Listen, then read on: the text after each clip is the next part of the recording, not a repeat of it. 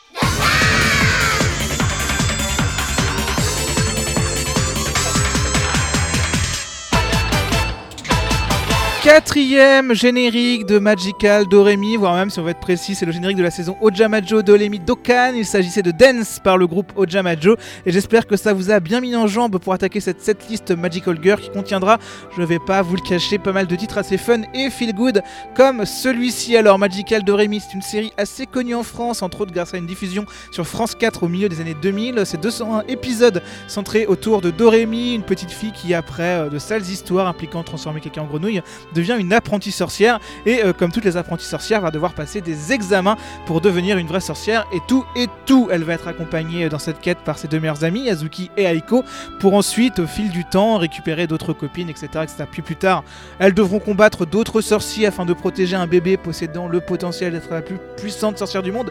Bref, ça va escalader euh, rapidement, comme on dit euh, chez nous. Hélas, j'ai beau avoir beaucoup de fans de Doremi euh, dans mon entourage, je n'ai par contre qu'une connaissance très très maigre de cet univers, mais je dois confesser encore une fois un amour total des génériques d'ouverture de la franchise, que ce soit le dance que vous venez d'écouter ou surtout le Ojamajo Carnival qui était le premier générique. Et d'ailleurs, si vous le saviez pas, tous les génériques existent en français. Écoutez-moi ça deux secondes.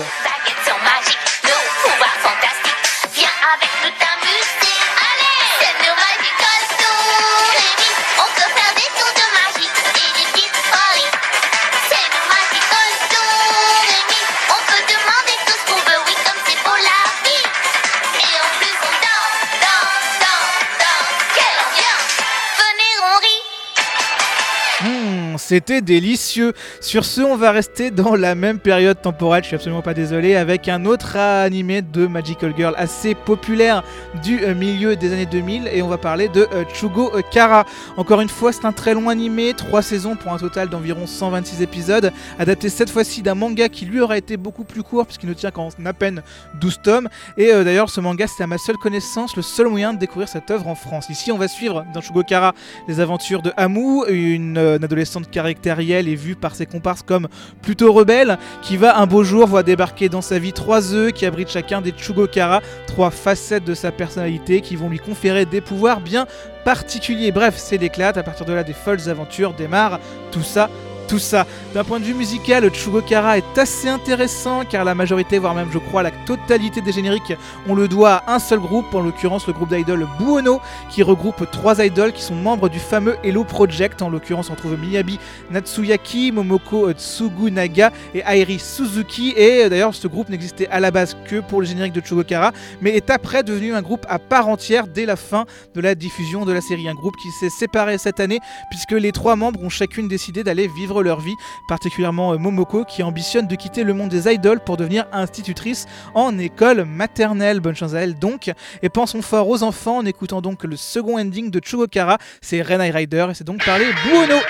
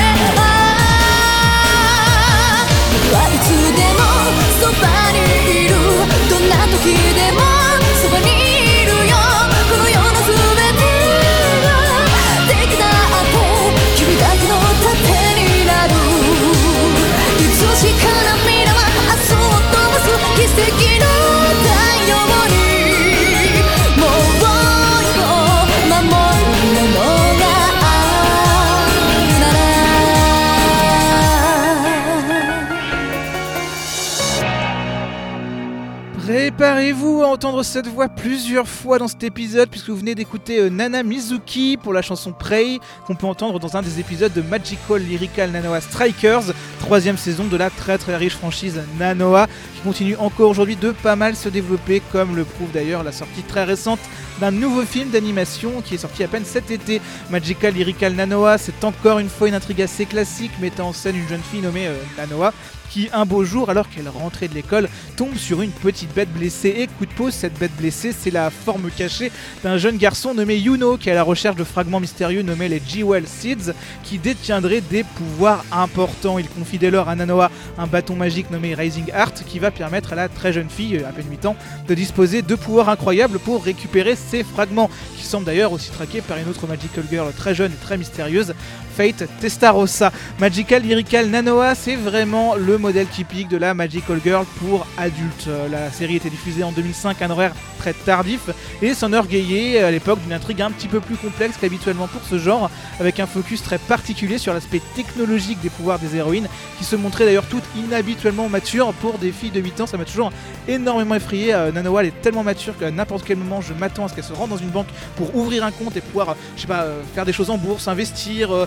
économiser, faire un compte épargne, enfin c'est terriblement euh, froid par moment, c'est bizarre. Dans tous les cas, ça donnait une ribambelle de séries supplémentaires, certaines reçues euh, plus froidement que d'autres, comme par exemple Nanoa Strikers, donc troisième saison diffusée en 2007 qui se déroulait après une importante ellipse temporelle, introduisait des tonnes de nouveaux personnages et mettait le duo de Nanoa et Fate un petit peu en retrait, ce qui en a tristé euh, plus d'un, mais la franchise Nanoa c'est aussi très important dans le sens où c'est clairement qui a lancé la carrière de la chanteuse Nana Mizuki, qui avait à l'époque atteint pour la première fois le haut des charts en interprétant le générique des différentes séries. On la retrouve donc désormais à de très très nombreuses reprises dans chaque nouvelle itération de Nanoa. Le titre prêt que vous venez d'entendre est peut-être un des meilleurs titres musicaux de l'histoire de la franchise. J'espère donc que vous l'avez pleinement apprécié.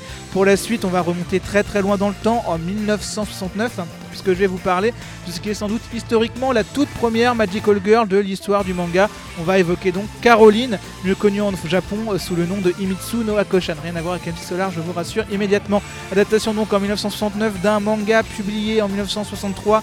Il met en scène Ako, une jeune fille qui reçoit un jour un très beau miroir qui, hélas pour elle, va se briser. Mais ce miroir est si beau, elle n'a pas envie de le jeter, on peut la comprendre, elle va à la place l'enterrer dans son jardin et lui offrir tous les respects qu'on fait quand on enterre quelque chose.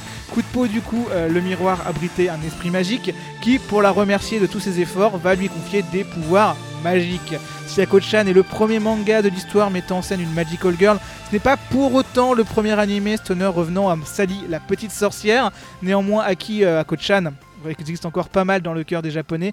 La série a été remakée deux ou trois fois, dont une fois en 2012, et l'ending de la série originale, la Suki Suki Song, est aujourd'hui considérée comme une sorte de très grand classique. Cette chanson donc que je vais vous diffuser, hélas, je n'ai pas trouvé de version correcte de la version originale, donc à la place, ce que je vous propose, c'est une reprise de ce thème par le très sympathique groupe Alkali.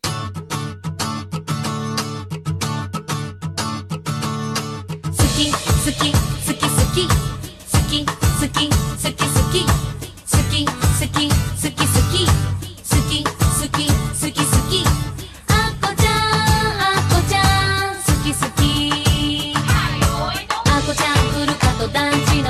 で出てみたが。あこちゃん気もせず今日もないのに納豆。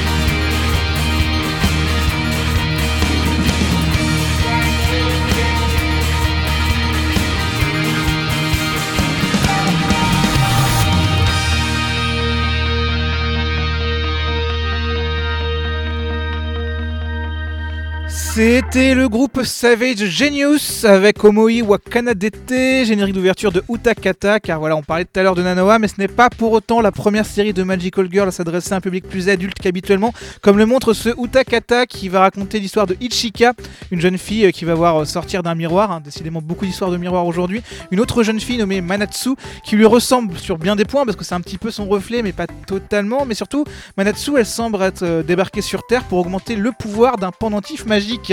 Les deux filles vont donc passer l'été ensemble, découvrir leur pouvoir, se découvrir un petit peu elles-mêmes et aussi apprendre à vivre des conséquences de leur acte, surtout quand, comme elles, on fait parfois un usage désastreux de leur nouveau pouvoir. C'est une série qui débute de manière légère, devient très sérieuse très vite, à une fin euh, super inattendue et même un petit peu zarbe. Donc voilà, c'est pas encore du manque, du Madoka euh, niveau ténébritude, mais on s'y rapproche dangereusement, surtout quand on part du principe que la série date seulement de 2004. Le générique, quant à lui, on le devait à Savage Genius, un duo d'artistes qui s'est séparé en 2007, mais euh, le groupe continue euh, toujours à exister euh, sous ce nom, même si aujourd'hui il n'y a plus que la chanteuse qui, est, qui fait partie du groupe, c'est-à-dire qu'elle est en solo, mais elle continue à s'appeler avec le nom du duo. Son choix, euh, sa vie, même si elle n'a plus sorti d'album depuis euh, 2010. Enfin bref, on va retourner encore une fois en arrière avec une autre vétéran du genre.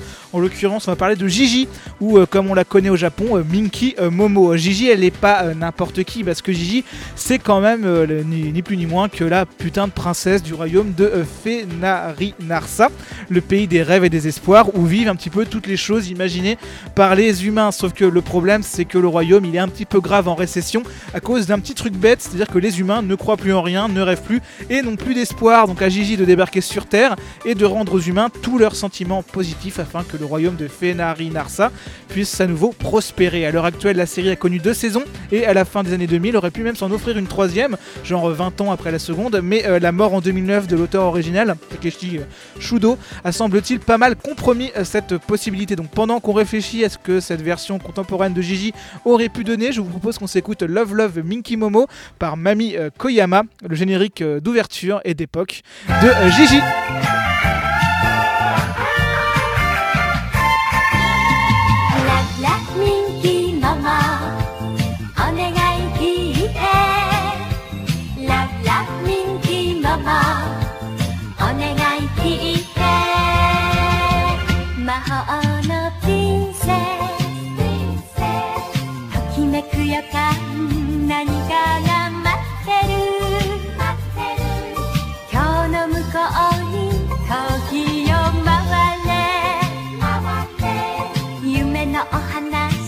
んな私に出会えるかしら。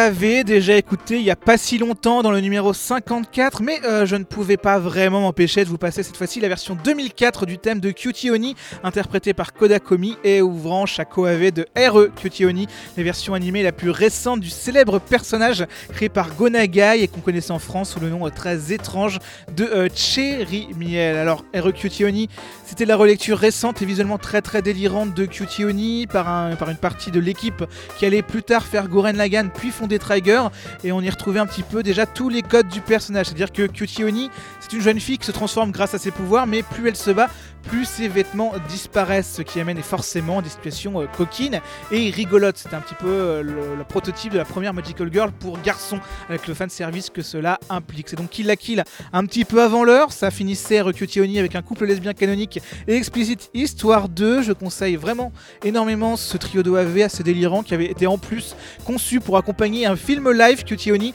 qui lui avait été réalisé par un certain Hideaki Anno. Oui, ce Hideaki Anno là. Cela étant dit, tant qu'on est dans les classiques, je vous propose d'y rester avec une autre franchise née au milieu des années 2000 qui continue encore aujourd'hui à exister au rythme diaboliquement efficace d'une nouvelle série par an. Je parle là bien sûr de euh, Pretty Cure. Alors, Precure, c'est un petit peu la série reine des Magical Girls pour tous les enfants japonais nés après 2000. Ils ont tous grandi avec et ils ont raison parce que mine de rien, Toei Animation a tendance à y mettre ses staffs les plus prometteurs. C'est par exemple de Precure qu'a commencé la carrière de la réalisatrice Rei Matsumoto, qu'on connaît ensuite pour Kyosogiga et Blood Blockade Battlefront Kekai Sensen. Je pourrais donc vous parler de plein de séries, je pourrais vous parler de, Arch- de Precure, de Smile Precure, de Go Princess Precure, de Precure Kira Kira à la mode, mais je vais aller euh, bêtement vers les basiques, c'est-à-dire en l'occurrence la série initiale, celle qui a tout créé, lancée en février 2004, c'est-à-dire Futari wa Pretty Cure. Cette série va donc mettre en scène deux héroïnes, la sportive Nagisa et l'intellectuel Onoka, qui vont se voir confier des pouvoirs pour tâcher de défendre leur ville de l'attaque des forces de la Dark Zone. Mais si nos héroïnes ont quelques pouvoirs magiques à leur disposition, la majorité de leurs attaques, bah, ça va être à l'ancienne avec des bons gros coups de mandale et autres high kicks bien placés. Elles savent se battre, elles ont pas peur de défoncer ceux qui viennent l'emmerder, c'est les Pretty Cure. On déconne pas avec elles. Je pars donc vous diffuser le générique de la seconde saison de Futari wa Pretty Cure, habilement nommé Futari wa Pretty Cure Max Art. La chanson est interprétée par Mayumi Gojo et ça se nomme Denzen Futari wa Pretty Cure Max Art version.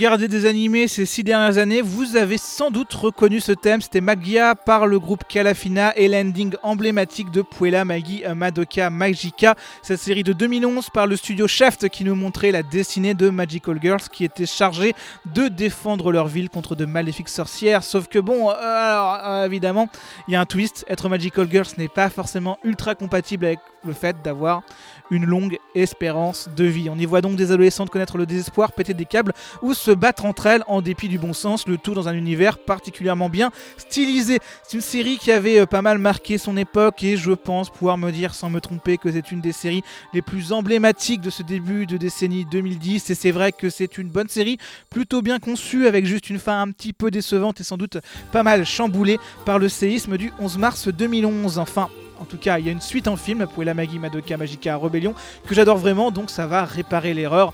On va dire ça comme ça. Dans tous les cas, l'OST de la série étant assuré par Yuki Kajiura, on y retrouve donc de manière peu surprenante Kalafina Standing.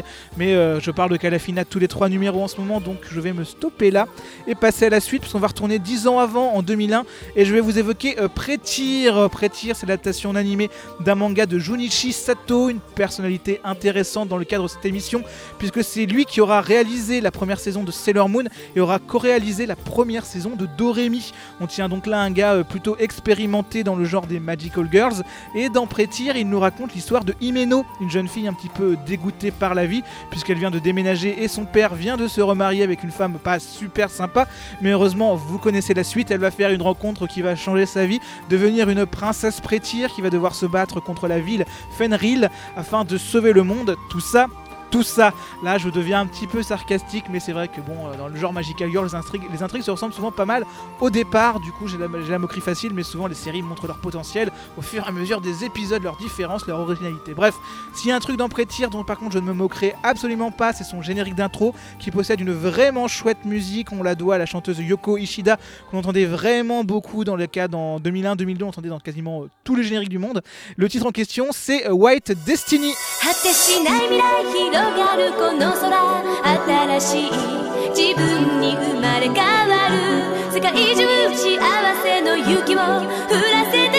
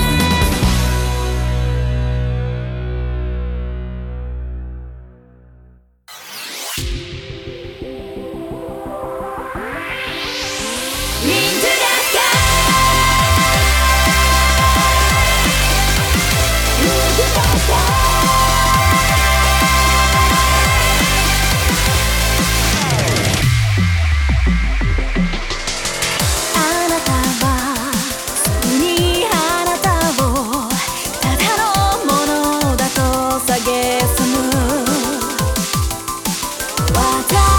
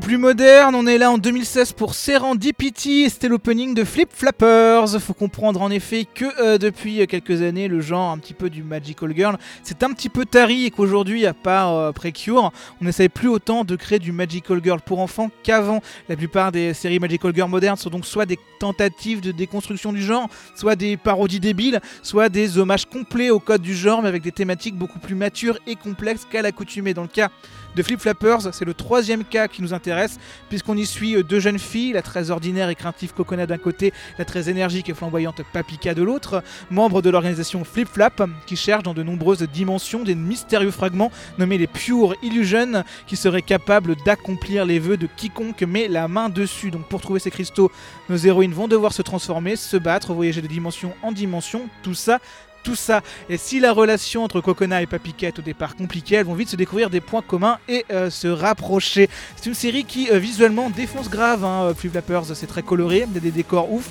Ils utilisent très bien le concept de dimension pour imaginer tout ce qu'ils ont envie d'imaginer. Et l'animation est incroyablement soignée. Donc ne serait-ce que pour l'aspect visuel, la série vaut le coup. Quant au générique que vous venez d'écouter, il s'agissait de l'opening. On le devait à Zach, une chanteuse qui avait débuté avec des reprises sur Nico Nico Dega et qui depuis environ 2012 a fait 4 à 5 anissons par an. Très productive donc, pas toujours très régulière d'un point de vue qualité, mais on peut pas tout avoir. Et quand Zach fait des bons trucs, eh ben, ils sont vraiment très sympas à écouter, comme ce Serendipity que vous venez euh, d'écouter. Enfin, je dis ça, mais pour la suite, on va rester un petit peu dans le gros électro boom boom avec ma franchise Magical Girl de cœur, celle que j'ai boudée pendant 5 ans avant d'enfin la découvrir cette année et de m'y passionner instantanément pour. Je parle là bien sûr de Symphogear. Alors Symphogear, on est très clairement dans de la Magical Girl pour les grands. On y suit Biki, une jeune fille ordinaire mais pleine d'énergie qui se rend enfin au concert de ses idoles préférées. Sauf que petit drame, le concert est attaqué par des forces mystérieuses nommées les Noise, des monstruosités qui peuvent transformer des humains en tas de cendres avec un simple toucher. Le public est donc massacré par ces monstres et ce sont aux deux idoles qui étaient alors sur scène, Tsubasa et Kaname, de montrer leur vraie identité puisqu'elles ne sont pas que des idoles, elles sont aussi des Symphogear, les seules avec des capacités nécessaires pour affronter ces monstres sans y laisser des plumes.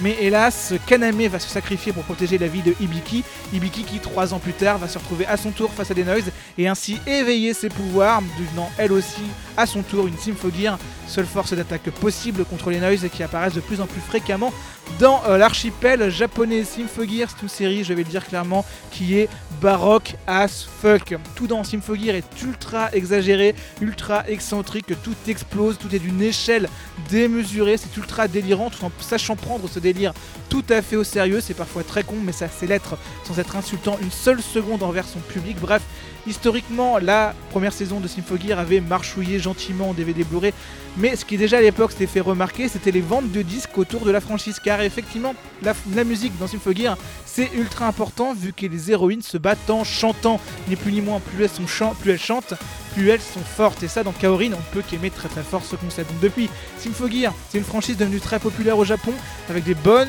ventes de DVD Blu-ray, mais surtout d'excellentes ventes de CD. Et c'est vrai que les OST, elles sont pas inintéressantes, on y retrouve les doubleuses des héroïnes, et parmi elles, des noms comme Aoi Yuki, qui est la doubleuse de Madoka dans Madoka Magica, Yoko Ikasa, la doubleuse de Mio dans Keon, Yoshino Nanjo, la, la chanteuse de Flipside, ou euh, le rôle de- d'Elia Yase dans Love Live, ou bien encore évidemment Nana Mizuki, dont la popularité n'est euh, plus du tout à démontrer. Du coup, j'ai aussi un petit peu galéré à choisir un titre, parce que je devais vous passer un des génériques de Symphogear, un des titres chantés par les héroïnes pendant les combats.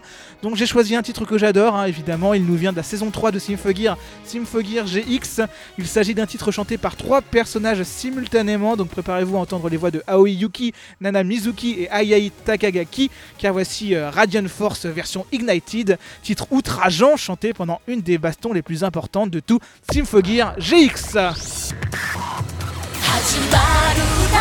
始まる子供響き鳴り別れ希望。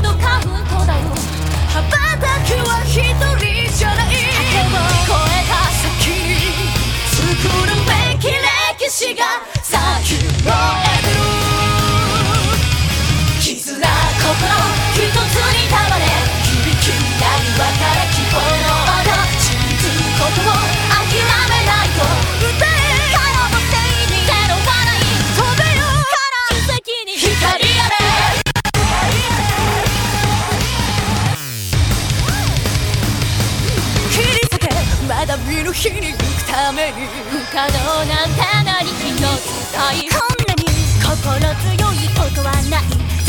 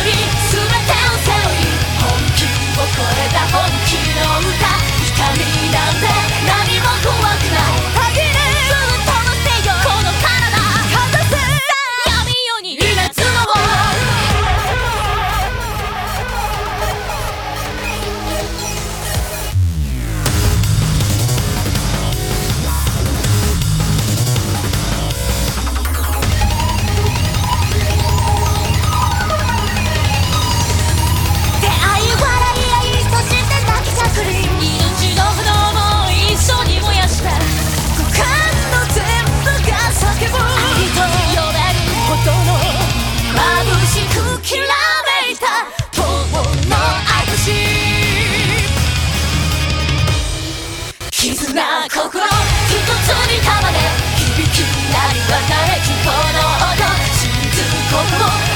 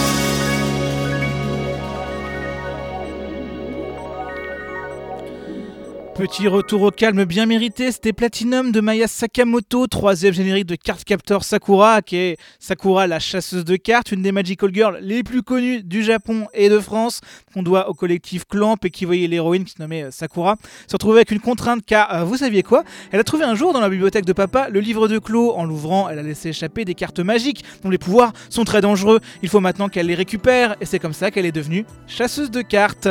Au-delà donc de l'aspect euh, capture de cartes qui était assez d'autant que l'anime en rajouté une trentaine, dont certaines complètement inutiles. Je pense à toi un petit peu The Bubbles. Sakura euh, traînait déjà pas mal à l'époque des thèmes assez inattendus dans un manga de genre, puisque eh bien c'est une œuvre qui était pas mal connue pour ses couples assez particuliers, dont par exemple ce prof et cet élève qui sortaient ensemble quand l'un avait 24 ans et l'autre 11-12 ans. C'est Sakura, l'amour au-dessus des lois. Enfin tout ça, tout ça, on va vite le redécouvrir, puisque cet hiver Sakura revient avec un nouvel animé nommé Clear Card, qui lui se veut être une suite directe au manga original qui date quand même de 1996, ce qui ne nous rajeunit absolument pas.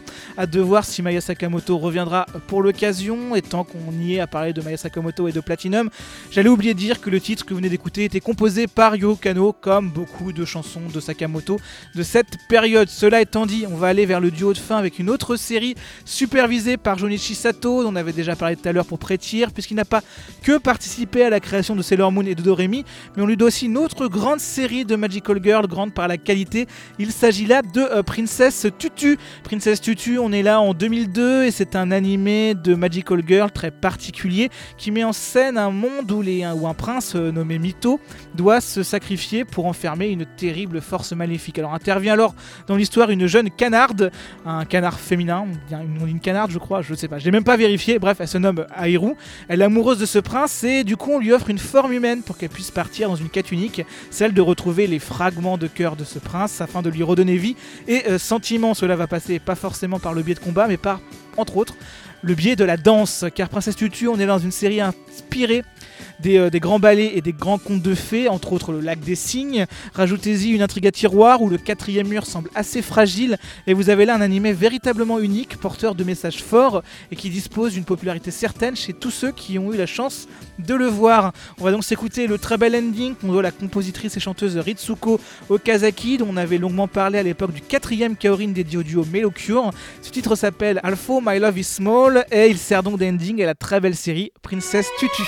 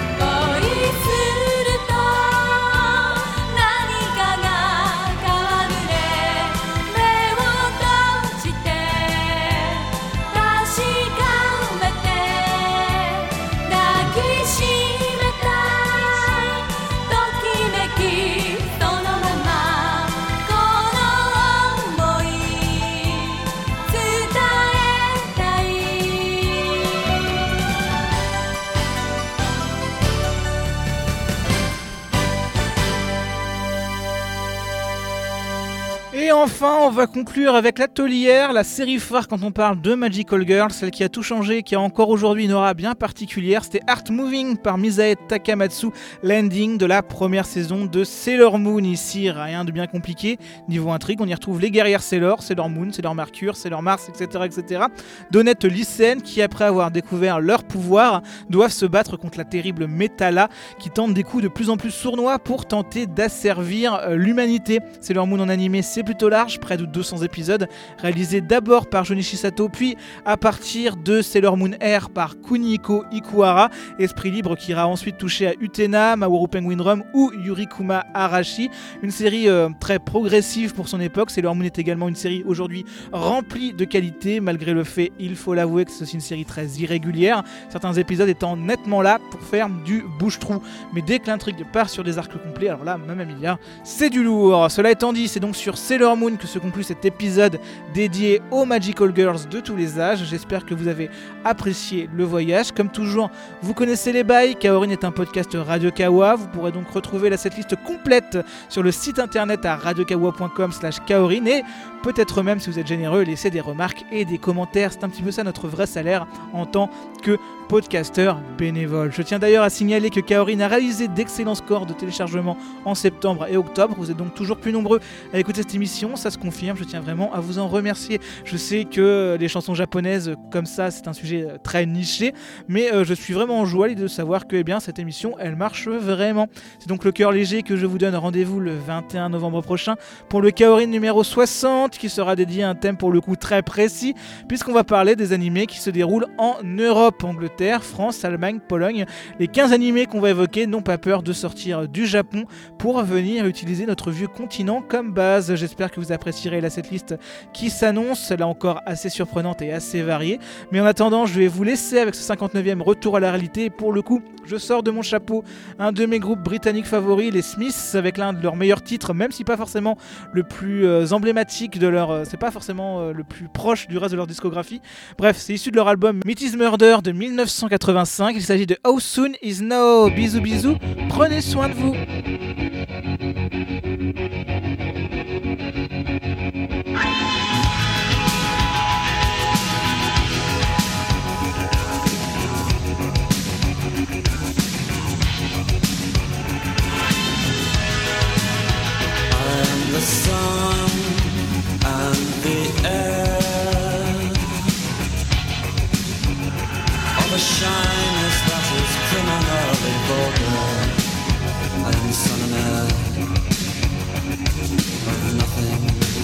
particular. Bishop Jamal.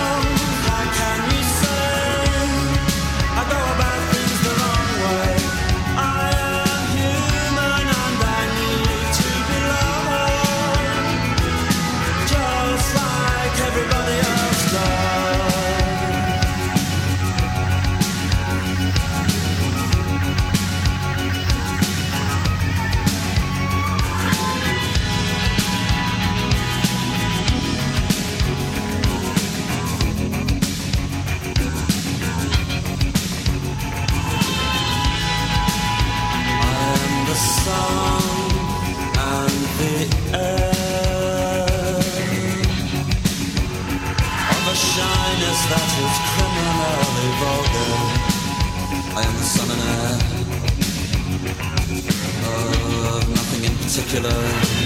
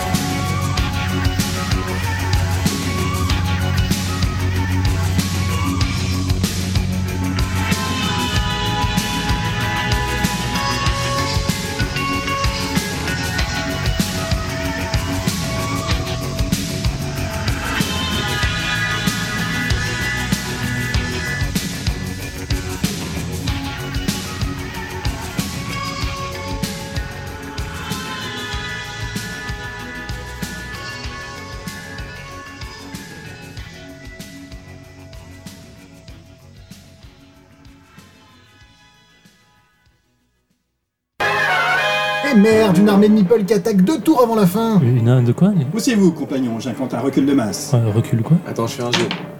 Merde, raté. Mais j'ai- Mais j'ai- pioche, mon dieu, pioche, refais ta main Je peux pas, j'ai pas assez d'XP pour monter Quel- niveau. Time freeze Rien compris à ce qui vient de se passer Écoutez la Ligue des joueurs ordinaires pour tout apprendre sur l'univers des jeux de plateau, des jeux de rôle et des grandeurs nature.